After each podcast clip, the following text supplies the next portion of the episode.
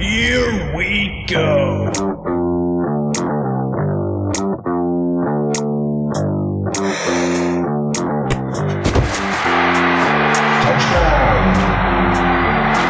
Welcome to the German Football Podcast. Gut. Ja, dann damit herzlich willkommen zu unserem German Football Podcast. Äh, mal wieder in Bestbesetzung würde ich fast sagen, mit Viktor und äh, Yannick zu dritt heute. Ja, und wir wollen jetzt nochmal zurückschauen auf den Draft. Äh, hinter mir ist die Seahawks-Fahne noch gehisst, also ich bin noch ein bisschen im Modus drinne. Äh, wir fangen aber heute mal mit der AFC an und starten da am besten mit der AFC West, weil das die Division ist, die wir als letztes besprochen haben. Da könnten die Needs noch aktuell sein, hat man vielleicht noch im Kopf, was wir äh, da besprochen haben. In der Folge mit Domme war das. Und ich habe mich jetzt dafür entschieden, ähm, mich über die anderen zwei ohne zu fragen hinwegzusetzen und einfach mal die Seite von den Kansas City Chiefs aus, aufzurufen, ähm, die jetzt hier als erstes äh, bearbeitet werden von uns.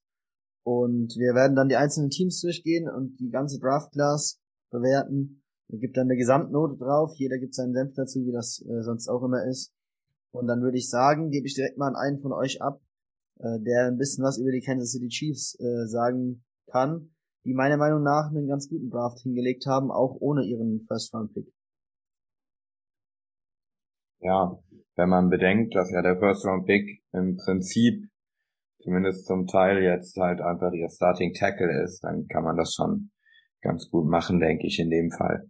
Ähm, ja, ich würde einfach mal anfangen, auch direkt mit meiner Gesamtgrade. Äh, habe ich den Chiefs ein B gegeben. Ich denke, es ist ein solider Draft. Ich glaube nicht, dass man ohne einen First-Round-Pick wirklich ein A in einem Draft-Grade kriegen kann, weil da fehlt halt dann wirklich so dieser eine Ausnahmespieler, äh, den es als Talent halt in der ersten Runde gibt. Aber ich denke, für die Picks, die sie hatten, haben sie einen guten Job gemacht, haben ihre Needs abgedeckt, die Offensive Line verstärkt und in der Defense in der Front Seven in den ersten drei Runden, also in den ersten drei Picks, ähm, für sich zugeschlagen.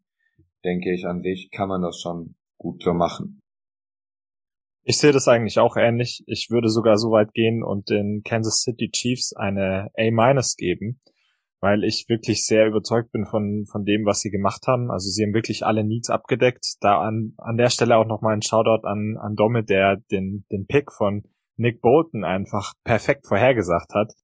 Ähm, das war wirklich Wahnsinn. Also in der zweiten Runde an, an 58 Nick Bolton bekommen und es ging dann auch gleich weiter. Ähm, man hat ähm, einen, einen Center geholt, man hat Edge geholt, man hat einen Wide Receiver geholt und man hat einen Guard geholt. Also im Prinzip auf allen Positionen, wo, wo Bedarf war, hat man nachgelegt.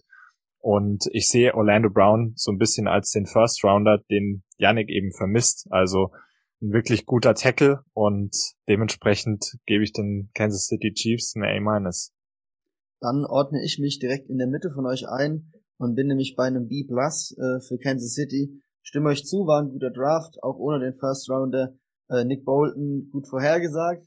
Äh, können wir uns äh, selbstverständlich äh, selbst ähm, auf die Schulter klopfen in Vertretung für Domme. Äh, war ja bei uns im Podcast, äh, wo er das geäußert hat. Also sehe ich das mal als Win an, dass wir da äh, eine gute Vorhersage gemacht haben als Team. Ähm, ansonsten Creed Humphrey, äh, den hätte ich ganz gerne bei Seattle gesehen tatsächlich. Der war auch noch auf der ähm, auf der Clock sozusagen, oder der war noch zu haben, als Seattle dran war. Ähm, ist ein saustarker Mann, hat in ähm, 1300 Snaps äh, für Oklahoma keinen einzigen Sack zugelassen. Gut, über Center ähm, passieren die wenigsten Sacks, aber äh, mehr als clean bleiben kannst du da nicht. Also das ist auf jeden Fall ein richtig guter Brawler da äh, in der O-Line. Ähm, ansonsten hat man, ich habe es auch aufgeschrieben, alle Needs eigentlich erfüllt äh, weswegen auch dann auch die gute Note zustande äh, kommt. Ähm, man hat mit äh, Powell noch einen Ersatzwide Receiver äh, geholt für Sammy Watkins. Das war vielleicht noch ganz wichtig, dass da noch eine Ansprechstation gekommen ist. Und ähm, der Sechs-Runden-Pick mit Ray Smith, ähm, das hat auch Potenzial, weil ich glaube, ähm, er wäre höher gegangen, ähm, hätte er nicht gesundheitliche Probleme gehabt. Ich habe das vorher nochmal nachgelesen. Der hatte in seiner Karriere mit äh, Blutgerinnseln in der Lunge äh, zu kämpfen gehabt, was sicher einige Teams abgeschreckt hat. Aber ich denke dafür sechste Runde äh, nimmst du einen Spieler mit diesem gesundheitlichen Fragezeichen, das ja ähm, öfters mal ein Grund ist, wieso man den dann von seinem Board streicht, ähm, so spät dann nochmal einen holen. Ähm, es ist kein großer Verlust, wenn es da nichts draus wird. Äh, wenn du Glück hast und er vielleicht noch ein, zwei Jahre äh, hinter anderen Leuten sich entwickeln kann, dann hast du da äh, auch in der Late Round noch ein ordentliches Talent geholt. Also ich denke an sich, Kansas City bleibt stabil auf ihrem äh, ersten Platz, was die Division angeht.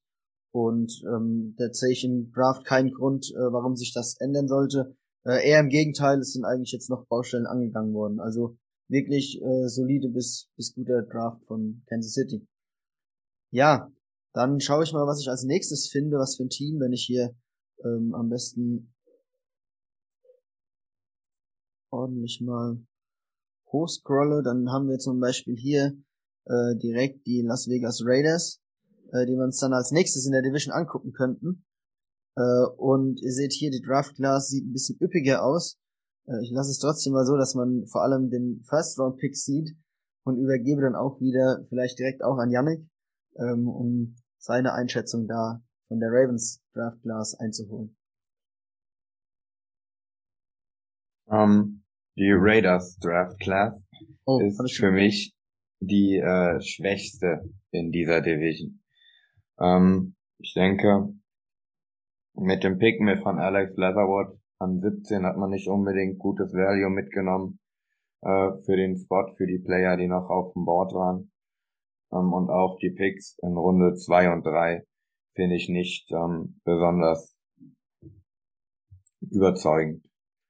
Ähm, man hätte, klar war Offense Tackle ein Need äh, der Raiders, doch man hätte bestimmt sicher das Board noch besser navigieren können, um deutlich mehr Value wirklich rauszuholen, beziehungsweise einfach auch andere Spieler, die ähm, meiner Meinung nach angebrachter gewesen wären, an 17 zu picken. Ähm, alles in allem kriegen deshalb die Raiders von mir ein C-. Okay, da, da gehe ich jetzt nicht so ganz mit. Also ich finde, die First Round Selection ist auf jeden Fall, die hat mir auch schon angesprochen, sehr, sehr fragwürdig. Aber grundsätzlich haben die Raiders schon den einen oder anderen Need bedient. Also ich denke, Trevor Mooring war wahrscheinlich der beste Safety noch auf dem Board. Und ähm, ja, man hat Edge bedient, das war ein großer Need. Und ich denke, äh, Devine Diablo äh, könnte so so ein Hybrid ähm, Linebacker Safety sein und ähm, dementsprechend wäre das ein nächster Need, den sie auch abgedeckt haben. Also ja, ich, ich gehe vielleicht damit mit, dass es wirklich die, die schlechteste Draft Class der Division ist, aber für mich haben die Raiders nach Runde eins durchaus die eine oder andere richtige Entscheidung getroffen und deswegen würde ich ihnen jetzt ein C Plus geben. Okay, ich sehe das Ganze äh, noch ein bisschen negativer. Ähm, also erstens mal Runde eins müssen wir nicht mehr drüber reden, absolut der Reach des Todes. Ähm, der zweite Pick, dass man den besten Safety abgreift als dritter Safety, der äh, vom Board geht, ähm, das finde ich eine ein gute Sache. Aber ähm, im Endeffekt sind in den ersten vier Runden insgesamt äh, sechs Safeties vom Board gegangen. Und wenn man sich das mal anschaut, sieht man hier, dass von den sechs Safeties einfach ähm, die Raiders äh, einfach drei Safeties genommen haben. Also von den sechs äh, Safeties, die da überhaupt äh, in den ersten vier Runden weggehen, gehen drei zu den Raiders. Und dann verstehe ich das halt nicht, wieso man äh, dann, wenn du eh auf Masse gehst sozusagen, äh, dann einen hohen Pick auf Safety verwendest, wenn du äh, doch danach eh noch zwei andere Safeties holst. Also entweder hole ich doch einen Safety, von dem ich überzeugt bin und dann hole ich, hau ich da einen hohen Pick drauf. Oder ich sage, das ist jetzt eine Position, wo wir mal drei, vier Leute ausprobieren. Dann nehme ich halt wirklich zwei, drei äh, Late-Round-Picks da drauf aber das dann irgendwie so äh, zu nehmen und dann nochmal doppelt abzusichern, das ist irgendwie für mich eine Verschwendung, weil es eben auch da genug andere Baustellen gibt. Da hätte man vielleicht einen Edge Rusher höher nehmen können. Da hätte man vielleicht einen, lieber nochmal Tackle abgesichert, ein bisschen früher, äh, dass man da sagt, wir nehmen einen, bevor wir dann in der siebten Runde dann endlich mal noch einen Cent nehmen.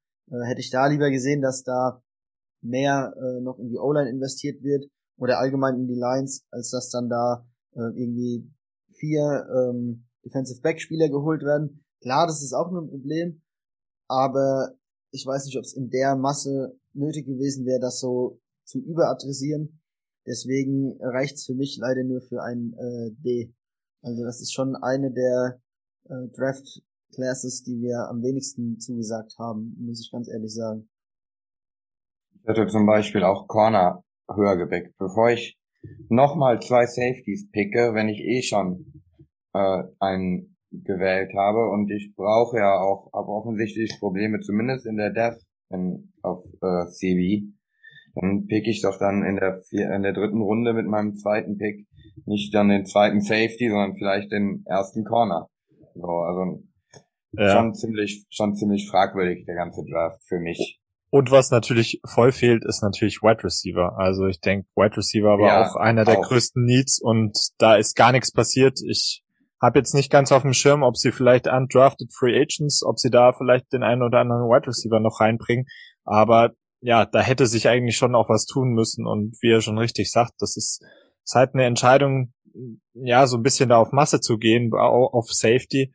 Aber auf anderen Positionen fehlt es einfach. Also wir hatten jetzt Wide Receiver, Corner, O-Line hätte man vielleicht auch aggressiver adressieren Terry können. D-Line habe ich noch mir aufgeschrieben. Ja. Ja, Defense Tackle hätte auch auf jeden Fall genau, kommen müssen. Du holst also. 2000 Edge Rusher, obwohl du ja eigentlich mit Pharrell jemanden hast, der zumindest noch was werden könnte und noch nicht komplett gescheitert ist. Ähm, Max Crosby müsste ja der andere äh, Defensive End sein. Hm, der ist und ja eigentlich auch. Yannick Ngakwe. Genau. Hast du auch noch. Und dann holst du da 3000 Edge-Spieler noch reingefühlt und äh, gehst da lieber auf Safety. Da hätte ich lieber noch einen Defensive Tackle gesehen, glaube ich, bevor ich da jetzt drei äh, Safeties mir schnappe. Aber Gut, die Raiders wie immer äh, sehr eigenartig mit einem ganz eigenen Board.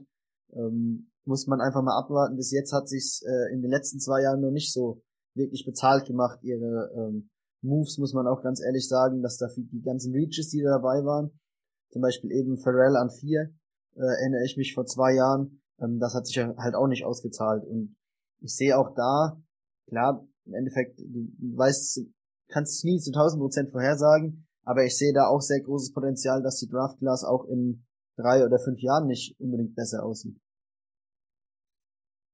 Gut. Ja. Dann würde ich sagen, von den Las Vegas Raiders gehen wir äh, zu den Los Angeles Chargers und schauen uns den ihre Draft Class an und ich kann schon direkt vorweg nehmen, dass da auf jeden Fall eine deutlich bessere Note bei mir rauskommen wird. Aber lass euch wie immer den Vortritt. Ja, dann fange ich direkt auch wieder an. Ähm, jetzt kommen wir direkt von den Raiders zu den Chargers. Ähm, zu dem Team, was ich finde, hat in diesem Draft auf jeden Fall den besten Job gemacht. Es hat in den äh, ersten drei Runden auf jeden Fall, in den ersten drei Runden auf jeden Fall vier Needs abgedeckt mit jeweils eigenen Picks. Und ähm, es war auf jeden Fall sehr der eine der besten Picks in der ersten Runde. Rashawn Slater an 13 hatten sie sehr Glück, dass er zu ihnen gefallen ist.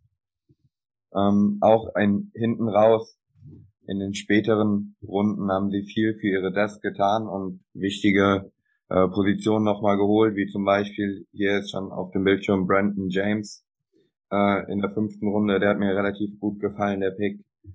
Äh, deswegen ist von meiner Seite auch ein glattes A als Draft Grade für die Chargers am Ende rumgekommen.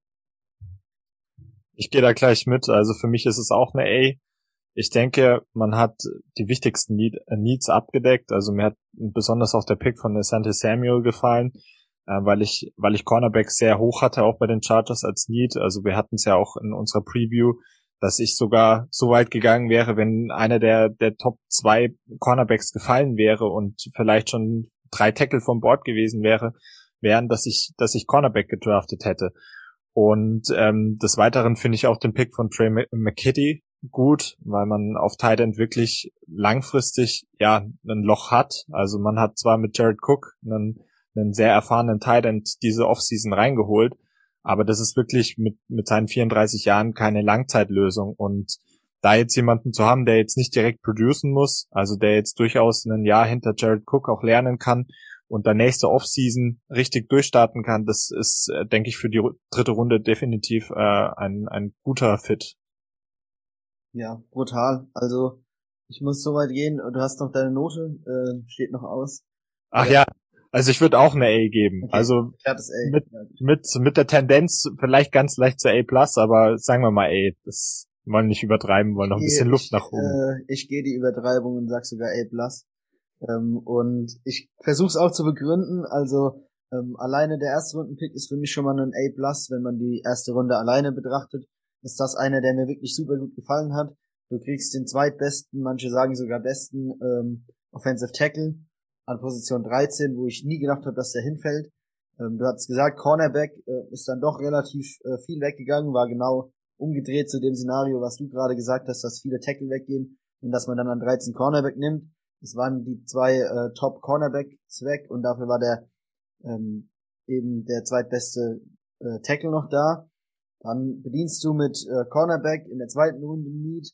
Du holst mit Palmer einen Wide Receiver, äh, der als einer der wenigen Wide Receiver, der so in äh, Runde zwei, drei äh, noch auf dem Board war, wo wirklich viele Slot Receiver und äh, auch so Speed äh, Guys dabei waren, holst jemanden, der auch Outside spielen kann, was ganz cool ist, weil du mit Keenan Allen schon einen äh, super Receiver hast, der auch Slot spielen kann oder hauptsächlich Slot spielt. Also das ist auch eine gute Ergänzung und einen Tight End dazu. Das äh, füllt dir das Loch, äh, was Hunter Henry hinterlassen hat. Du hast holst einen Edge Rusher dazu, weil du nicht weißt, was Melvin Gordon ist. Äh, ähm, nicht Melvin Gordon, Melvin Ingram. Zu Melvin Gordon kommen wir jetzt, wenn ich äh, nochmal auf den letzten oder vorletzten Pick eingehen will, dass man auch noch einen Running Back geholt hat äh, in der sechsten Runde.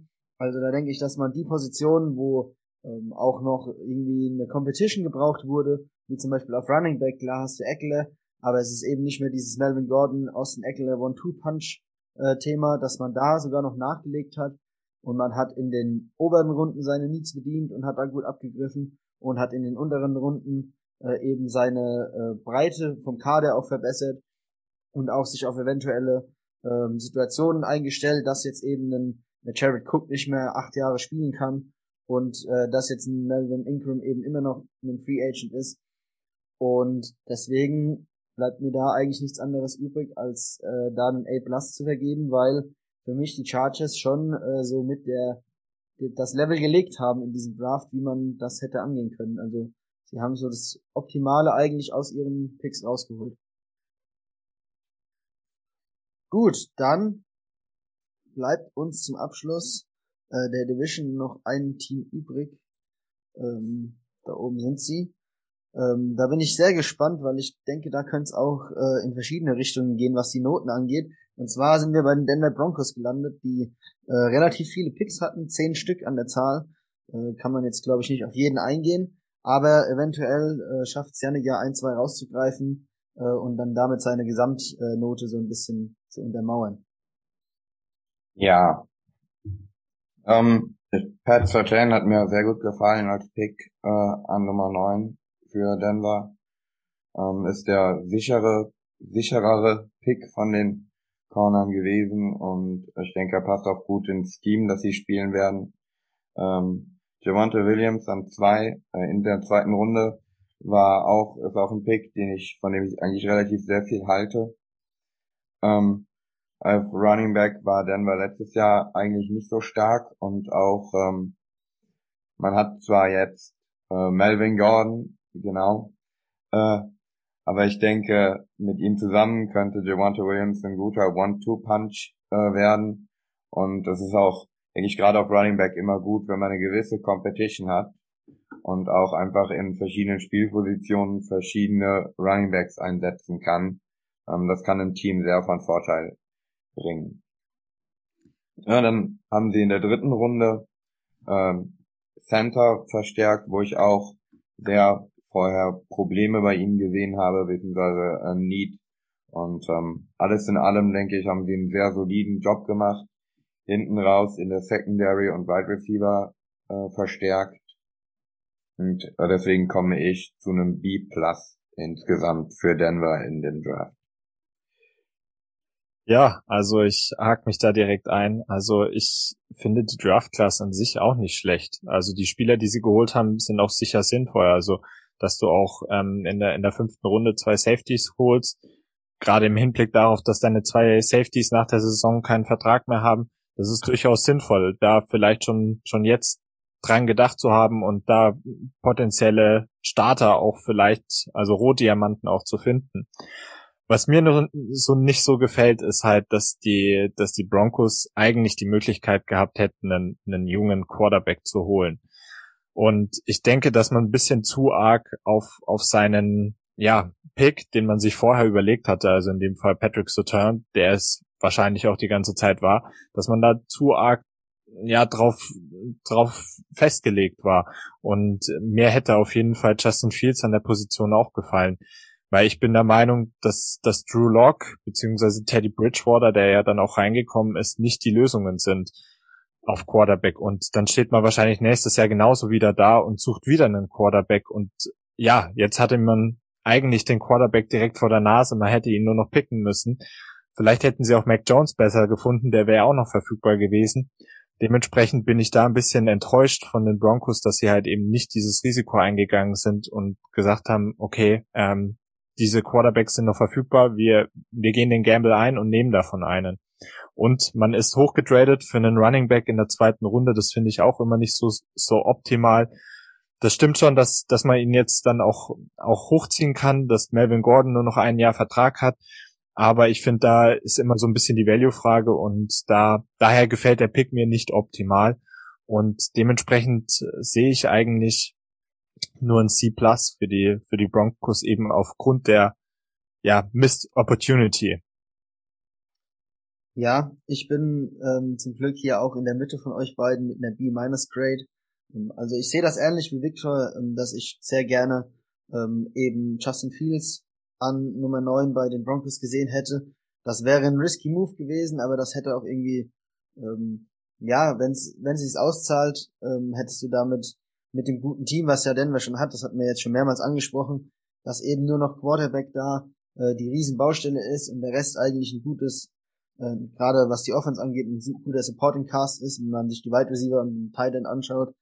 Da hätte es mir auch sehr gut gefallen, wenn da auf äh, Quarterback gegangen äh, worden wäre. So geht man das Risiko nicht ein und wählt wirklich mit Satur wahrscheinlich die allersicherste Variante, die man hätte wählen können. Ähm, auch der Upgrade für Running Back, das ist auch eine Sache, was ich ähm, nicht so feiere. Wobei ich auch Williams, äh, wie Yannick das schon gesagt hat, relativ gut einschätze. Und ich sehe auch den Sinn dahinter, ähm, dass man da jetzt auf Running Back äh, wieder seinen zweiten Mann holen will, weil man ja auch mit äh, Lindsay einen Mann verloren hat, äh, der da eigentlich das mit äh, Gordon äh, zusammen so One-Two-mäßig gemacht hat. Äh, der ist ja auch nicht mehr da. Äh, Quinn Meinertz äh, war so ein kleiner Draft-Favorite von mir. Äh, das ist ja auch eine coole Story aus äh, einem Division 3 äh, College. Hat er sich da hochgearbeitet beim Senior Day, alle blatt gemacht und ist dann da auf die Landkarte, äh, hat sich da auf die Landkarte irgendwie ähm, bemerkbar gemacht und äh, ist jetzt da im Endeffekt bis in die dritte Runde hochgerutscht. Ähm, das finde ich auch eine gute Verstärkung für sie. Und auch äh, der Jamar Johnson Pick in der fünften Runde hat mir gut gefallen, äh, weil eben bei den Safeties so ist, dass die beiden nur noch einen Jahresvertrag haben und unter dem äh, Franchise Tag äh, spielt Simmons ja nächstes Jahr. Wahrscheinlich, wenn das nicht noch verlängert wird. Da nachzulegen ist auch ähnlich wie äh, ich es bei den Chargers schon gesagt habe, eine gute Sache, dass man die späten Runden dafür nutzt, um einfach da schon mal ein bisschen äh, Competition reinzubringen oder schon mal Leute zu haben, die dann schon ein, zwei Jahre Erfahrung haben, bevor sie dann irgendwas übernehmen können oder müssen, weil dann äh, können auch Late Round Picks dann äh, mit dieser mit diesem Coaching für ein zwei Jahre dann doch äh, noch einschlagen. Ja, ansonsten muss ich nur sagen, dass ähm, weswegen meine Note halt nicht so positiv ausfällt, äh, neben diesem Quarterback verschmähen, nenne ich es jetzt mal, ähm, ist, dass in der zweiten Runde ähm, noch gute andere Leute verfügbar waren, äh, die eben kein Running Back waren. Ein paar Offensive Tackles sind da gefallen und auch ähm, Barmore, der beste ähm, Interior D-Liner, war da noch eigentlich zu haben. Und da hätte es mir vielleicht gefallen, wenn man einfach die Füße stillgehalten hätte und wäre einfach auf seinem Spot geblieben, anstatt da hoch zu traden. Äh, dann hätte man da sicher auch noch einen guten Value-Pick äh, kriegen können, ohne dass man da jetzt irgendwie noch weiteres äh, Draftkapital abgibt. Deswegen zieht sich das bei mir so ein bisschen auf einen auf einen B-Runde, aber ich denke im Endeffekt war die Draft Class jetzt so, wie es rausgekommen ist, noch gut. Deswegen ähm, bin ich jetzt nicht davon überzeugt, denen einen C zu geben. Also ich bleib da bei meinem B- und denke, da sind sie ganz gut aufgehoben. Ja, dann hüpfen wir von der AFC West, ich drehe gerade mal mein Blättchen rum, äh, zu der AFC North und da würde ich anfangen mit den Cleveland Browns, wenn ich sie finde. Ähm, da sind sie doch. Genau, und zu einem anderen guten Draft, meiner Meinung nach. Janik, wie sieht's aus? Ja. Ähm, an sich, finde ich, gibt am Browns Draft kaum was auszusetzen. Ähm, die Picks, die sie gemacht haben, fand ich soweit ganz gut. Keine, mir sind keine besonderen Reads aufgefallen, besonders äh, Greg Newsom hat mir gefallen, dass sie ihn am Ende der ersten Runde gepickt haben. Äh, man könnte sagen, sie hätten eventuell in den vorderen äh, Runden auch ihren Need auf äh, Edge nochmal attackieren können, irgendwo in der zweiten oder dritten Runde. Äh, da hat man ja zwar mit Clowney und Miles Garrett zwei Mann, die die Edge spielen, wobei äh, Clowney ja eher der Run-Verteidiger ist. Und ähm, mir hätte eventuell noch so ein purer Speed-Rusher ähm, in den vorderen Runden gefallen, aber großartig zu meckern gibt's da nicht. Für mich äh, haben die Browns eine A- in diesem Draft. Ja, für mich ist es eine glatte A, was die, was die Browns gemacht haben. Mir, mir fallen, gefallen da vor allem die ersten drei Picks, die man gemacht hat. Mit Craig Newsom hat man auf jeden Fall noch mehr Tiefe auf, auf Cornerback. Das war sehr wichtig. Das war ein großer Need. Dann absoluter Stil für mich Jeremiah Wusu Karamora. Äh, da hätte ich niemals gedacht, dass der in der, in der in die zweite Runde so spät fällt. Und ich denke, Linebacker war eins, einer der nächsten Positionen, die auch noch hätte verbessert werden müssen, beziehungsweise das haben sie ja dann auch getan. Und dass man dann noch einen Wide Receiver in der dritten ist, ist echt optimal. Also ich denke, es hätte nicht viel besser laufen können für die Browns. Generell hätte man vielleicht noch ein bisschen aggressiver sein können. Also mir hätte vielleicht irgendwo an irgendeiner Position noch ein Uptrade gefallen, weil man ja relativ wenige Needs hatte. Ähm, aber ja, am Ende des Tages relativ viel gepickt hat. Also da hätte man vielleicht noch für den einen oder anderen hochtraden können. Aber am Ende des Tages hat man eine super Draft Class zusammen, hat, hat überall geschaut, dass man noch ein bisschen Tiefe reinbekommt. Also äh, O-Line, D-Line. Also das gefällt mir richtig gut, was die Browns gemacht haben. Ja, bin ich bei euch. Ähm, bei mir wird's aber auch nur ein A-, äh, eben wegen dieser Thematik, dass ich noch gerne einen Edge Rusher gesehen hätte. Äh, man hat mit äh, in der vierten Runde äh, einen Defensive Tackle geholt äh, mit Togiai. Ähm, der ist ein ganz guter Mann, finde ich, aber es ist halt auch kein Gegenpart äh, zu Garrett, dass man da einen Edge Rusher äh, hinstellen kann. Die Problematik mit Clowney hast du ja angesprochen, äh, dass von ihm auch nicht viele Sechs zu erwarten sind. Deswegen ist das für mich noch die eine äh, Lücke, die man da äh, noch hätte adressieren müssen, um da einen A oder einen A Plus zu bekommen. Ansonsten kann ich eigentlich auch nur dir zustimmen, Victor dass ich gerade die zwei fünf und vierte Runden Picks äh, als gutes Material gesehen habe, dass man da noch mal vielleicht in Runde drei hochgeht und dann eben den Edge Rusher in Runde drei äh, holt. Das wäre für mich der Optimalfall gewesen, weil ich finde, so viele äh, Leute, wie sie dann gepickt haben, hätte man jetzt im Endeffekt gar nicht gebraucht. Also so viele Needs haben sie ja nicht. Äh, Wide Receiver auch eine gute Sache. Ähm, Linebacker, äh, Use Koramoya ähm, ist ja auch ganz gut im Blitzen. Von daher ähm, kommt da vielleicht dann ein bisschen der Pressure her, ähm, wenn man jetzt schon keinen Edge Rusher geholt hat. Und Newsom finde ich auch einen ganz guten Pick, weil als Tandem mit Ward zusammen sollte das eigentlich ganz gut sein. Dann hat man ja noch äh, bei den Rams äh, gewildert und hat da äh, Safety und äh, Slot Cornerback äh, abgegriffen. Deswegen sollte die Secondary da auf jeden Fall auch ganz gut sein. Und wenn dann vorne eben vielleicht doch Clowney ein bisschen Druck machen kann, äh, ich meine, die Hoffnung stirbt zuletzt, und notfalls hast du ja immer noch Miles Garrett und dann äh, sollte die Defense auf jeden Fall gut sein.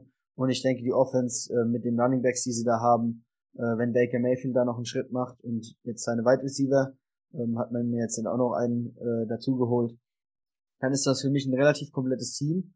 Und äh, ich, ich weiß auch nicht, wie man das äh, sagen kann. Oder vor fünf Jahren hätte man gesagt, du spinnst, aber Cleveland äh, hat für mich durchaus realistische Chancen, äh, in Richtung Super Bowl äh, zu marschieren. Ob es dann für die ganz großen Sprünge reicht, ist wahrscheinlich äh, wie so oft dann in den entscheidenden Situationen auch äh, Quarterback abhängig. Das ist absolut, also sehe ich absolut genauso. Baker Mayfield, das, er hat jetzt einen perfekten Kader um sich rum und jetzt hängt es wirklich an ihm. Und wenn er eine richtig gute Saison spielen kann und sich vielleicht auch von letzter nochmal verbessern kann, dann ist da wirklich äh, das Ceiling sehr, sehr hoch für die Browns und da wäre das, wäre der Super Bowl, ja, eigentlich das logische Ziel. Meiner Meinung nach sind die Browns auch in der Verfassung, sie hätten auch OBJ wegtraden können und ich würde ihre Chancen trotzdem nicht viel schlechter einschätzen, weil letztes Jahr ist ja ohne OBJ ist fast mehr gelaufen als mit. Also da bin ich, da gefällt mir wirklich, was sie da aufbauen äh, in Cleveland. Das ist halt die Frage. Das ist halt ein gutes System, finde ich. Also äh, das wurde schon von Grund auf ein Stein auf den anderen äh, das Ganze aufgebaut. Also äh, wer auch immer ähm, da die ganze Zeit, die 25 Jahre vorher in Cleveland äh, GM war, sollte sich von dem aktuellen Front Office vielleicht mal den einen oder anderen Tipp holen, wie man es macht, weil die haben das wirklich schon sehr, sehr solide aufgebaut. Finde ich auch. Also ich hätte, ich hätte nicht OBJ getradet, weil ich glaube, sein, sein Value ist gerade nicht besonders gut nach der Verletzung. Aber es ist immer noch eine Option, wenn jemand unbedingt einen Wide Receiver braucht diese Saison, dass man ihn wegtradet. Wir hatten es aber auch ja schon mal thematisiert, dass es natürlich schwierig ist, wenn du den, den besten Buddy von Jarvis Landry wegtradest. Ähm, das, das könnte dann natürlich immer so ein bisschen zu Problemen im, im Lockerroom führen. Aber so wie die, wie die Browns jetzt aufgestellt sind, ist natürlich alles möglich und dementsprechend äh, sind sie für mich ja ein Contender. Ja, von einem Team äh, mit vielen Wide Receivern, wo das eigentlich schon fast ein Luxuspick war, da noch einen dazuzustellen, äh, zu einem anderen Team, die auch auf Wide Receiver einen großen Need hatten und das gleich in der ersten Runde angegangen sind. Äh, unser Trade-Partner von den Kansas City Chiefs äh, hat ja, ähm, die haben ja ihren äh, Tackle abgegeben. Brown äh, ist zu den Kansas City Chiefs gewechselt. Dafür ist der ähm, Pick in der ersten Runde an 31 zu den Baltimore Ravens gewechselt und damit waren eigentlich auch die Needs relativ klar, meiner Meinung nach.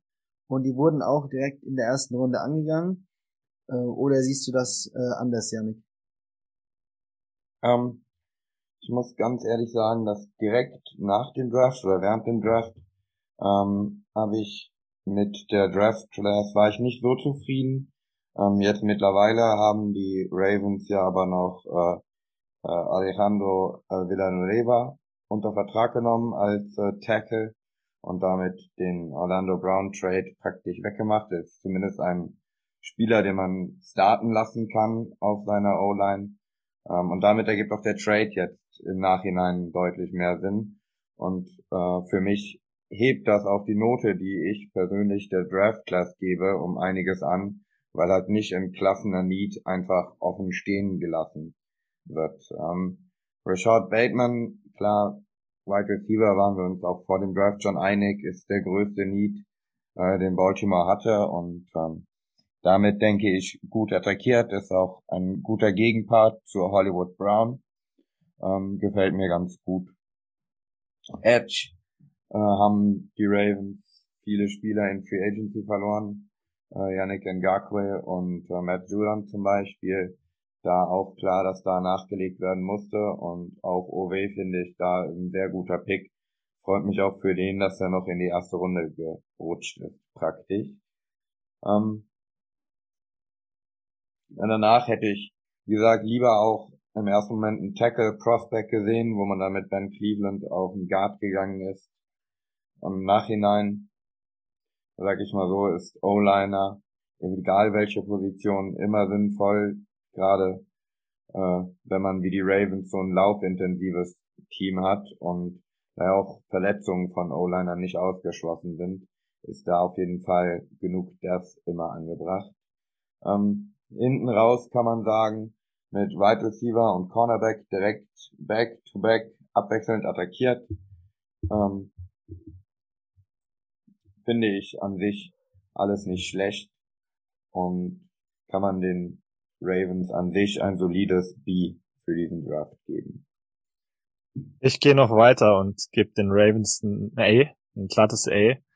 Für mich war es enorm wichtig, dass man Wide Receiver angeht und das haben sie gemacht in der ersten und in der vierten Runde. Ich denke, das, das wird Lamar Jackson enorm helfen. Und ich denke, man hat, hat mit zwei Edge-Spielern auch ja eine durchaus wichtige Position eben auch nochmal verstärkt.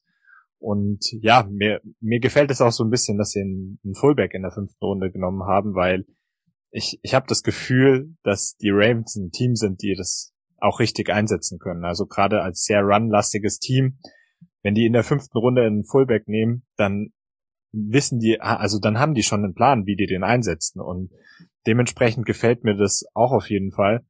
Und ich denke, overall hat, hat der General Manager Eric DeCosta einfach einen, einen guten Job gemacht.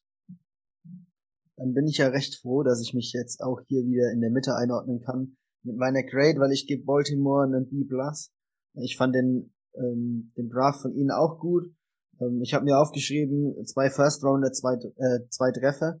Also ich sehe auch die beiden Picks äh, oben als die Stärke in diesem in dieser Draft Class an, dass man da auch wirklich seine Needs erkannt hat, äh, was ja schon ähm, ja vielen Teams teilweise schwerfällt, äh, sich da von dem äh, Best Player Available zu lösen und seine Needs anzugehen, ob das jetzt sinnvoll ist oder nicht. Äh, hier kommt das irgendwie, finde ich, einigermaßen zusammen. Also man hat ähm, jetzt nicht irgendwie gereached, um seine Needs da irgendwie auf Teufel komm raus zu erfüllen, aber man hat auch schon jetzt nicht unbedingt äh, die Position ignoriert. Es hat irgendwie alles einigermaßen äh, zusammengepasst, dass genau die Leute äh, da hingefallen sind, dass man da gegen Ende der ersten Runde noch seinen Edge Rusher abbekommen hat, äh, der übrigens ein sehr, sehr, ähm, sehr, sehr talentierter Mann ist, also ein absoluter Rohdiamant. Ich könnte mir gut vorstellen, dass Baltimore, äh, die haben ja schon eine gewisse Tradition, was Edge Rusher angeht.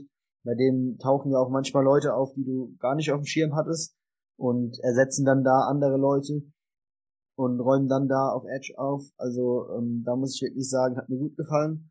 Äh, auch Bateman war mein Wide Receiver Nummer 4, ist jetzt als fünfter Wide Receiver vom Board gegangen. Von dem bin ich eigentlich auch überzeugt, eben weil er auch ein guter, ein guter Gegenpart äh, zu der sehr Schnelligkeit von, von Hollywood Brown darstellt, dass man da noch eine Anspielstation dazu holt. Und auch Ben Cleveland ist für mich auch ein, ein der Typ ist einfach ein Vieh. Also von daher, ähm, ja, Tackle sehe ich ähnlich. Ähm, aber man muss ja auch ähm, oder darf auch nicht vergessen, dass sie äh, Brown ja nicht einfach so weggetradet haben, weil sie gedacht haben, oh, wir haben auf Tackle so viele Leute, wir, ähm, wir müssen ihn jetzt irgendwie abgeben, äh, sondern er hat ja massivst äh, seinen Trade da auch äh, forciert und gefordert. Und dann, äh, finde ich, hat man da schon ähm, relativ viel mit rausgeholt, dass man da einen First-Round-Pick abgegriffen hat. Und denke, mit äh, dem Free Agent Signing jetzt äh, von Villanueva hat man das doch ganz gut aufgefüllt. Ähm, also von daher gefällt mir die Draft Class eigentlich gerade was die Spitze angeht äh, recht gut. Und tatsächlich habe ich mir auch den, den Fullback ma markiert, weil ähm, ja Kyle Juszczyk ja eine relativ lange Zeit in Baltimore gespielt hat und da groß geworden ist, bevor er äh, dann äh, ja die zu äh, anderen diversen Teams, äh, die wir jetzt nicht weiter erwähnen wollen, Victor, äh, gewechselt äh, ist und äh, da Mods Asche gemacht für den Fullback. Ähm, ja, hat er ja in Baltimore äh, seine Karriere gestartet und äh, da überzeugt. Deswegen finde ich da, äh, gerade bei diesem äh, Stil, den die Ravens in der Offense haben, äh, das ist auf jeden Fall ein interessanter Pick, dass man äh, sich so, in, so auf sein Run-Game sozusagen äh, verletzt, verlässt und da noch mehr äh, sich hinkommittet, dass man da jetzt schon in der fünften Runde einen Fullback holt, ist, denke ich, heutzutage mit dem passlastigen Spiel äh, nicht mehr so eine Selbstverständlichkeit. Aber ich denke, man hat auch alles dafür getan, äh, dass es vielleicht doch ein bisschen ausgeglichener ist. Man hat Lama Jackson jetzt Waffen gegeben und äh, da sollte das vielleicht auch da, wie bei ähm, Mayfield zum Beispiel der Fall sein, dass man da mit einem ordentlichen Supporting Cast nochmal einen Schritt nach vorne macht. Bin mal gespannt, was, was auf Center passiert. Also, sie, sie haben ja in der Offseason Matt Scorer verloren, haben jetzt keinen Center gedraftet. Also ähm, ja, kann, kann gut sein, dass einer der Guards vielleicht auf, auf Center umgeschult wird, aber das ist, denke ich, so eine der Positionen, die man vielleicht ja so ein bisschen beobachten sollte, weil wenn die Center-Position nicht gut besetzt ist, beziehungsweise schlecht gespielt wird, dann kann das auch so eine ganze O-Line ein bisschen runterziehen, obwohl die Namen eigentlich gut sind. Und ähm, ja, da, da muss man natürlich drauf schauen, weil jetzt auch viele neue Namen reingekommen sind in der O-Line und das natürlich in dem in dem runlastigen Scheme von den von den Ravens schon sehr wichtig ist, dass die O-Line gut funktioniert. Und ja, da bin ich mal so ein bisschen noch gespannt, aber generell äh, gefällt mir die Draft Class ja auch sehr, sehr gut. Ja, nächste Team, gleiche Division, ähm, ähnliche Probleme meiner Meinung nach, äh, wo wir jetzt gerade schon wieder bei O-Line waren. Ähm, und in Pittsburgh äh, wurde das Ganze ein bisschen anders angegangen, äh, um das Run-Game wieder anzukurbeln. Man hat in der ersten Runde ähm, Najee Harris geholt als Running Back und geht den Weg quasi darüber, dass man seine Running Backs upgradet, anstatt die O-Line. Äh, Yannick, wie gefällt dir der Plan? Ähm, ich bin ja, wie vielleicht schon bekannt, kein nicht unbedingt der Freund davon, die Running Backs in der ersten Runde zu draften. Ähm, und an sich hätte ich vielleicht auch gerade nach dem Retirement von Pouncy einen Interior Lineman äh, weiter oben auf dem Draftboard der Steelers gesehen. Ähm, an sich ist sozusagen der gute Najee Harris ist natürlich äh, ähm, ein Allround Back, den kannst du all, alle drei Downs auf dem Platz stehen lassen. Ähm, man hat O-Line ist man angegangen in der dritten und vierten Runde dann. Ist dann die Frage, wie viel Impact haben dann diese Spieler und wie ready sind die auch wirklich äh, sich dann Week One hinzustellen und äh, die Lanes frei zu blocken. Gerade wenn man überlegt, dass man äh, mit Big Ben, ja, der jetzt ja nicht unbedingt der Jüngste war und der auch schon letztes Jahr gegen Ende des Jahres äh, sehr viele Hits abbekommen hat und äh, auch meiner Meinung nach ziemlich declined hat, äh, was, seine, was seine Würfe angeht. Ist dann die Frage, wie sinnvoll ist es dann, einen Running Back in der ersten Runde zu draften. Ähm, Pat Fryermuth fand ich, war eigentlich ein ganz guter Pick in Runde zwei. Ähm, ist jetzt nicht unbedingt das klassische, das klassische Target, was man denkt, was man seinem äh, 37 oder 38-jährigen Quarterback dann noch für seine vielleicht letzte Saison zur Seite stellt. Ähm, aber in, eindeutig ein Need abgedeckt und ähm, ja, an sich finde ich die Draft Class nicht schlecht. Ich persönlich hätte anders gepickt. Ähm, von mir gibt's deswegen ein B- für diesen Draft. Bei mir fällt das Urteil auch ziemlich ähnlich aus. Also ich gehe mit einer C+. Für mich war, war es jetzt nicht unbedingt der größte Need, dass man in der ersten Runde einen Running Back nimmt und hinter der nicht funktionierenden Line ähm, von letztem Jahr, die sich ja nicht unbedingt verbessert hat, diese Offseason, finde ich, ist ein bisschen eine Verschwendung, wenn man da so früh einen Running Back nimmt. Ich muss auch sagen, mir gefällt der Pick von, von Fryermuth eigentlich nicht besonders gut. Ich finde, man hätte in der zweiten Runde ganz andere Needs angehen müssen als Tight End. Ich meine, man hat mit, mit Eric Ebron keinen jungen Tight End mehr da, aber man weiß ja eigentlich eh schon, dass nach nächster Saison ein, ein, Rebuild kommen muss, wenn Russelsberger aufhört und da wäre es für mich eigentlich sinnvoller gewesen, wenn man jetzt alle Ressourcen darauf verwendet hätte, zu sagen, okay, ich verbessere meine O-Line. Ich, ich hätte vielleicht auch einen Edge Rusher früher gedraftet. Ich meine, der erste Edge Rusher ist ähm, aus der Steelers Draft Class ist in Runde 6 gegangen. Das ist für mich deutlich zu spät, wenn du gerade mit äh, Bud Dupree einen deiner besten Spieler im Roster verloren hast auf genau dieser Position. Und dementsprechend kommt für mich eben nur die, die C Plus in Frage. Ähm, ich sehe es ähnlich, ich sehe sogar noch ein bisschen härter. Also ich finde, das ist auch eine der.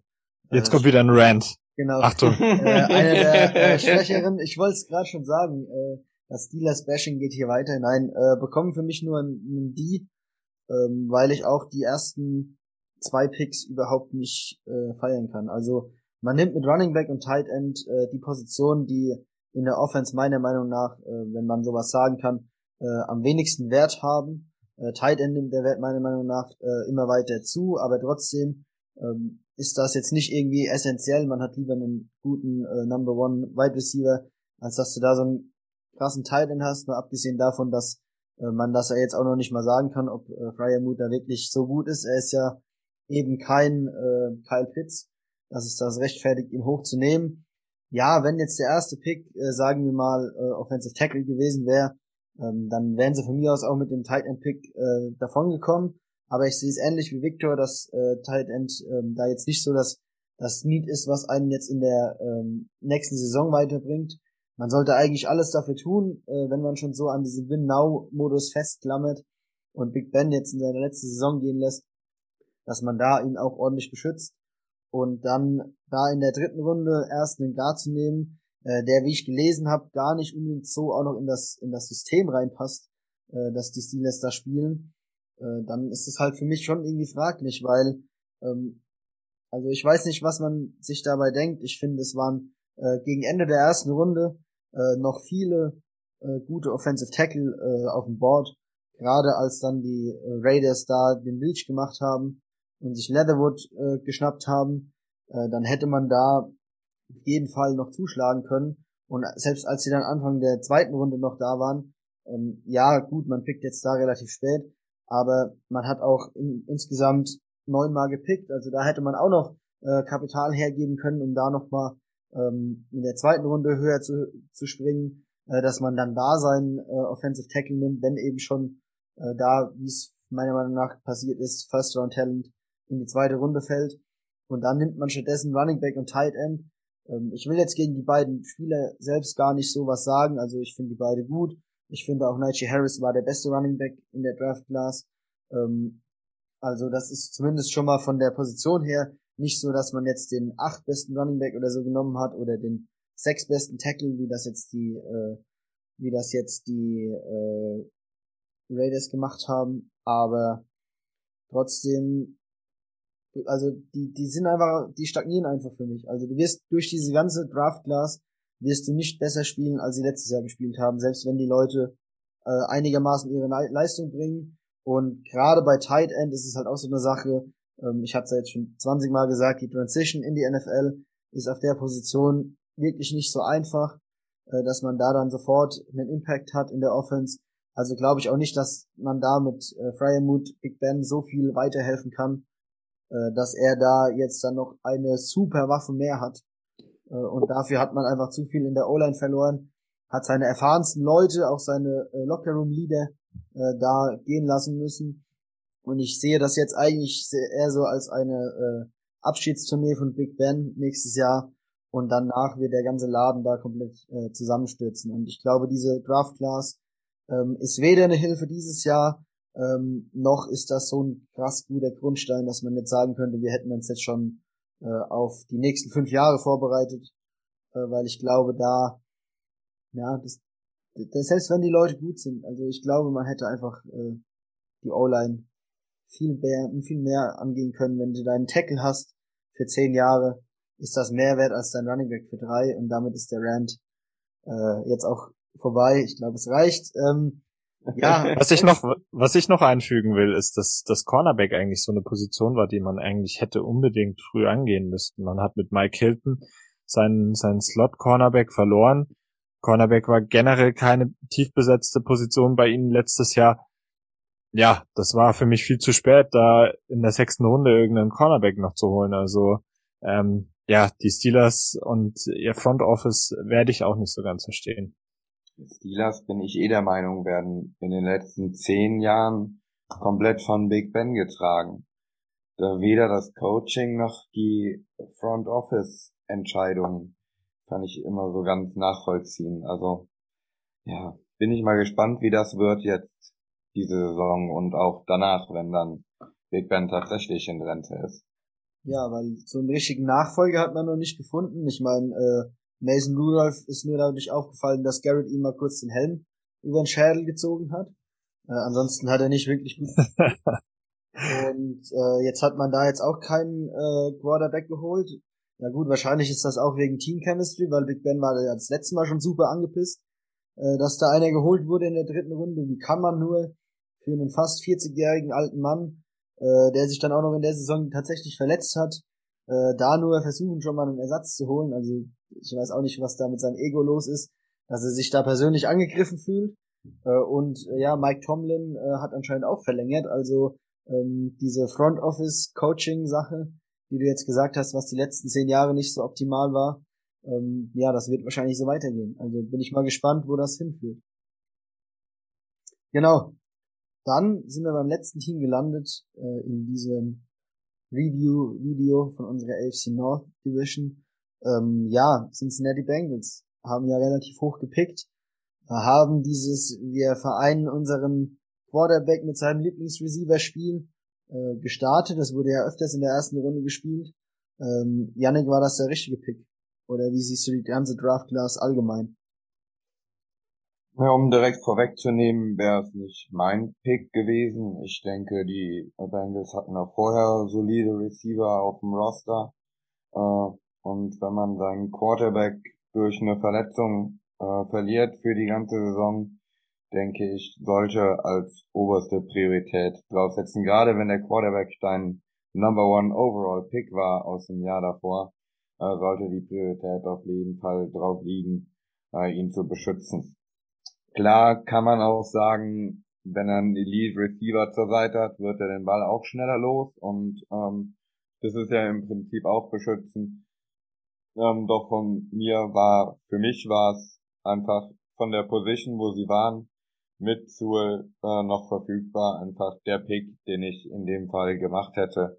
Gerade weil äh, ja Sewell als Generational Talent äh, angesehen wird, teilweise von den Analysten. Und denke ich, das ist eine Chance auf einen ähm, wirklich einen Anker für eine Offensive Line, die sie sich einfach haben entgehen lassen.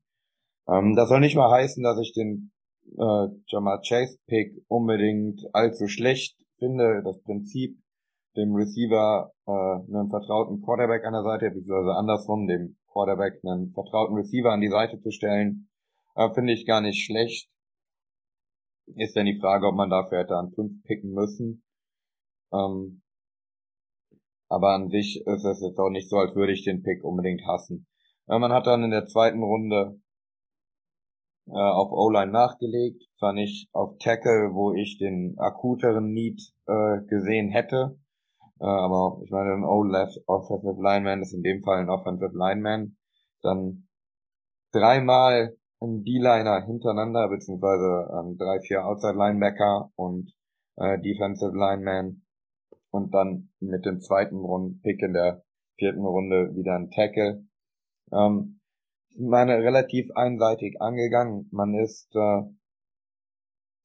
ja, noch eine Masse Picks.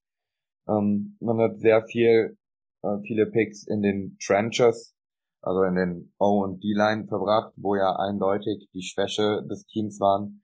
Das finde ich an sich ganz gut.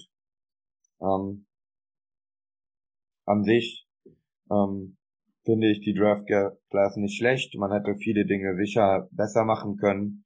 Äh, deswegen gibt's von mir auch für die Bengals ein glattes B. Okay, da bin ich jetzt ganz anderer Meinung. Ich gebe den Bengals ein D, weil für mich die Bengals einfach so viel falsch gemacht haben. Also Jamar Chase sehe ich genauso wie du. Das ist ein Pick, den kann man machen, den muss man nicht. Ich hätte auch Suell eher bei ihnen gesehen. Aber was danach passiert ist, ist ja fast schon ein bisschen peinlich. Also ähm, man hat man hat dann an an 46 Jackson Kaman genommen, man hat backgetradet, man hatte erst zunächst den 38er und in der Zeit zwischen 38 und 46 sind drei Offense Tackle vom Bord gegangen und dann hat man für einen Spieler eigentlich gereached. Also ich denke, der war bei denen auch nicht so hoch auf dem Board. Ähm, ich hatte ich hatte Mox gesehen, da da war er irgendwo Ende dritte Runde oder sowas. Deswegen war das für mich absolut ein Reach. Und ähm, man muss auch bedenken, Carmen hat auch gerade erst eine Back Surgery hinter sich. Also der ist vielleicht auch gar nicht unbedingt fit. Ich weiß auch nicht, ob er nächste Saison direkt zu Beginn ja spielen kann. Und dementsprechend macht das Ganze für mich noch mal weniger Sinn. Was so danach gekommen ist, du hast auch schon angesprochen, viel, viel Tiefe für, für O-Line und D-Line, was sicherlich notwendig war. Aber ja, es waren jetzt für mich nicht so die outstanding Picks dabei. Und ja, gerade wenn man so viele Picks zur Verfügung hat, da finde ich auch, gerade an Bengals Stelle finde ich es auch immer nicht verkehrt, wenn man dann vielleicht nicht doch mal noch mal in die dritte Runde rein rein tradet und sich dann doch noch mal einen O-Liner holt, ähm, der der auch sofort liefern kann. Dementsprechend fällt die Note auch relativ schlecht für mich aus. Ich will es jetzt nicht nur unbedingt an Jackson Carmen festmachen an den Pick, weil ich, wie gesagt, auch anders in der ersten Runde agiert hätte. Ich finde, man hat jetzt eigentlich zu viele Waffen auf Wide Receiver, auch wenn man da eigentlich nie genug Waffen haben kann. Aber wenn der Roster drumrum noch nicht passt, dann hilft dir es halt auch nicht, wenn du, wenn du drei oder vier gute Wide Receiver hast und dein, dein Quarterback, der, der, der gerade von einer schlimmen Verletzung zurückkommt, einfach nicht beschützen kannst. Ja, sehe ich ähnlich. Muss ich ganz ehrlich sagen. Ähm, ich kann euch auch gleich sagen, warum, weil meine Beispiele dafür sind einfach äh, Dallas Cowboys und Atlanta Falcons. Die haben auch, obwohl sie gute Wide Receiver hatten, da gerade Dallas letztes Jahr äh, nochmal nachgelegt. Und was da passiert ist, ähm, gut, es war jetzt nicht eine Schuld, dass irgendwie äh, die O-Line nicht gehalten hat, aber äh, Prescott verletzt, verletzt sich und da bringen dir deine ganzen Wide Receiver auch nichts mehr. Also ähm, ich glaube auch selbst wenn er gespielt hätte, wäre das kein Team gewesen, ähm, obwohl sie dann da drei gute Wide Receiver haben. Ähm, der dritte Mann bringt dich nicht irgendwie über ein Board, äh, also über irgendeinen Back drüber, ähm, wo dich ein guter O-Liner in dem Fall hinbringen würde. Ich glaube, zwei äh, gute Wide Receiver und ein äh, dritter Mann, der entweder riesengroß oder sauschnell ist, dass man da so eine Stärke hat, die man ausspielen kann, das reicht vollkommen aus und man hat an Bengals Stelle schon mit Tyler Boyd einen Wide Receiver äh, im Slot stehen, der auf jeden Fall ein sehr unterschätzter Mann ist und ein sehr guter Receiver ist. Also ich habe auch ein Video von ihm gesehen, wo er quasi blind einen Ball gefangen hat, weil er äh, sich komplett andersrum gedreht hat und er kriegt den Ball hingefeuert und innerhalb von einer Sekunde fängt er das Teil. Also das ist eine Maschine, der Kerl, äh, was die Catches angeht. Und man hat auch letztes Jahr in der zweiten Runde, glaube ich, mit Higgins einen Mann geholt, äh, den hatte ich auch auf dem Schirm, weil ich den in äh, Fantasy Football hatte.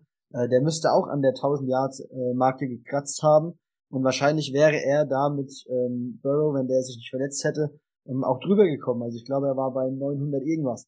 Und dann hast du da eigentlich schon zwei Leute, die für 1000 Yards fangen. Und klar, Jamar Chase war auch mein äh, Wide Receiver Nummer eins und das ist natürlich cool. Äh, du hast dann wieder die diese Combo aus dem College, die komplett alle Rekorde äh, gesprengt hat, wieder zusammen. Aber eben keinen äh, Offensive Tackle, der dich für die nächsten zehn Jahre auf deinen Beinen hält.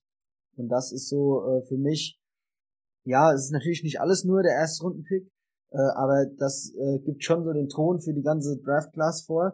Und wenn dann da schon äh, sich ein Luxuspick erlaubt wird, den man vielleicht, sagen wir mal, es wären die Cleveland Browns gewesen, wo fast keine Lücken sind, oder es wäre Kansas gewesen, oder äh, Tampa Bay, die in so einer Lage sind, dass man sagen kann, okay, äh, wir nehmen jetzt einfach den besten Spieler und gut ist, aber in dem Fall hast du einen riesen Need, der Mann ist da und es wird trotzdem äh, da nicht draufgegangen und äh, dass man dann Offensive Tackle erst in der vierten Runde wieder angeht, äh, das ist halt die zweite Sache. Also ich weiß jetzt nicht genau, aber das äh, steht jetzt hier auf dieser Übersicht, dass der äh, Cincinnati ja mit New England getradet hat. Das müsste ja dann der Barmore-Pick gewesen sein äh, für genau. England. Also äh, selbst den hätte ich wahrscheinlich vom äh, von Value über einem äh, Carmen gesehen. Also er war zumindest eigentlich eigentlich der, der beste Mann auf seiner Position. Ähm, selbst wenn man den genommen hätte, äh, würde ich das höher einschätzen, als dass man da dann äh, Carmen nimmt. Victor hat's gesagt ist auch für mich ein Reach. Äh, ansonsten, ich hatte es ja jetzt auch schon bei äh, den Steelers gesagt, es sind eigentlich gute Tackle in die zweite Runde gefallen. Naja, dann bleibe ich halt da sitzen und nehme einfach einen. Und dann würde die Class schon wieder anders aussehen, wenn meine ersten zwei Picks Wide Receiver Offensive Tackle wären. Dann kann ich den ersten Pick noch vertreten. Wenn es aber Wide Receiver 20 andere Leute und dann irgendwann Offensive Tackle ist, dann ist halt diese Lücke, die da ist, nicht aufgefüllt. Dann kann man halt nicht mal mehr damit argumentieren, ja, wir haben es ja dann in der zweiten Runde angegangen, und haben dann da noch einen Spieler bekommen, der vielleicht auch äh, late first round hätte gehen können. Ähm, ansonsten, was es jetzt davon abhält, äh, irgendwie eine ganz Katastrophe ähm, zu werden von der von der Note her, äh, sind meine Favorite Picks in dieser Class, nämlich Runde 3, Runde 4, äh, die beiden Edge Rusher, äh, gerade Osai, ähm, den habe ich auch durchaus ein bisschen höher gesehen. Ähm, ich denke, da ist auch eine Need da ähm, auf äh, Defensive End, dass man da schon ganz gutes Value abgegriffen hat. Ähm, aber mehr als eine C kann ich da im Endeffekt dann doch nicht geben.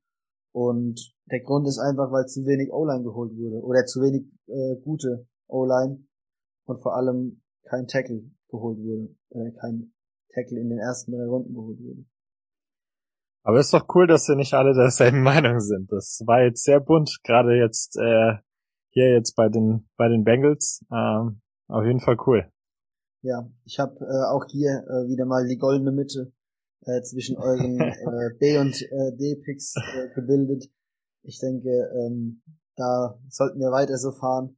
ähm, dass wir uns da gegenseitig so ein bisschen ausgleichen und dann äh, liegt die Wahrheit wahrscheinlich dann schon irgendwo äh, da dann zwischendrin. Genau. Dann würde ich sagen, sind wir soweit durch. Äh, vielleicht zum Abschluss nochmal ähm, als kleine Frage von meiner Seite, wenn wir jetzt äh, im Endeffekt acht Teams äh, durchgesprochen haben. Ähm, wir haben jetzt zwar die Noten vergeben, aber auch teilweise ja gleiche Noten, ähm, beziehungsweise es haben ja ein paar Teams dann ein A oder so abbekommen. Ähm, wer ist das Team mit dem allerbesten Draft von diesen acht Teams? Und wer ist euer ähm, euer absoluter Favorite Pick von, von diesen Dingen? Dann Yannick hat schon gerade sich gemeldet, dann darfst du mal loslegen. Ja, eindeutig die äh, Chargers mit äh, Slater.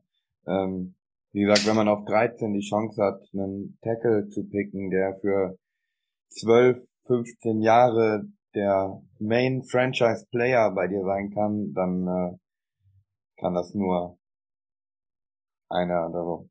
Dann ist es nur eine Situation, die kommt nicht so oft vor und äh, deswegen ist das für mich auf jeden Fall auch generell für einer mit der Picks dieses Jahr der besten. Ja, also da, da kann ich nur, nur voll mitgehen. Äh, allerdings nenne ich noch was anderes. Für mich sind die Browns der absolute Gewinner, wenn man diese acht Teams betrachtet. Und ja, da gefällt, gefällt mir sowohl der Erst- und der Zweitrunden-Pick besonders gut. Ich denke, mit Uwusu Karamor hat man einen absoluten Stil gelandet und hat einen, einen großen Need, also Linebacker auch noch damit bedient. Deswegen, das ist so der, der Pick, der mir so, ja, jetzt so am besten gefällt von den, von den betrachteten Teams. Dann äh, versuche ich da auch wieder zwischen euch zwei die Connection herzustellen und sag, ähm, mein Gewinnerteam sind die Cleveland Browns, ähm, weil ich finde, äh, die Chargers haben immer noch äh, Kansas City äh, vor sich sozusagen in der Division die man da noch aus dem Weg räumen müsste, um da ähm, ganz nach vorne zu kommen. Äh, und Cleveland hat sich meiner Meinung nach in diesem Draft nochmal ein Stück weit von äh, den Steelers und von den Baltimore Ravens abgesetzt. Also die sehe ich jetzt eigentlich schon als relativ klaren Favoriten da in der Division äh, mit dieser Draft Class noch zusammen. Das war vorher vielleicht noch ein, ein bisschen enge. Ähm, ja, und der beste Pick äh, geht auch für mich an Slater, hinter den ich hier äh, drei Pluszeichen geschrieben habe. Also ähm, sehr überzeugender Mann, äh, für, für mich zumindest. Äh, und dann äh, habe ich euch da auch wieder vereint. Und dann würde ich sagen, ähm, ja, danke fürs Zuhören oder Zuschauen, je nachdem, ob es auf Spotify oder auf YouTube äh, anschaut. Ähm, kann nur YouTube empfehlen. Ist immer ganz cool, wenn man die Pick-Übersicht noch hat. Äh, haben wir dieses Mal extra wieder eingeblendet. Äh, denke ich, ist eine ganz gute Sache. Äh, war cool, dass wir mal wieder zu dritt unterwegs waren. Ähm, wenn zwei Leute sich streiten, gibt es keinen Dritten, der äh, das dann irgendwie schlichten kann. Äh, so finden wir dann doch immer einigermaßen noch zusammen. Und dann würde ich sagen, sehen wir uns demnächst schon wieder, um uns die zweite Hälfte von der AFC vorzuknüpfen. Also ich bin raus, macht's gut. Ciao. Ciao. Ciao. Keine letzten Worte, Janik? Ja, okay, dann äh, auch von meiner Seite hat mir wieder Spaß gemacht, hier dabei zu sein. Ähm, wie immer. Und ich freue mich schon auf die Fortsetzung und damit verabschiede ich mich.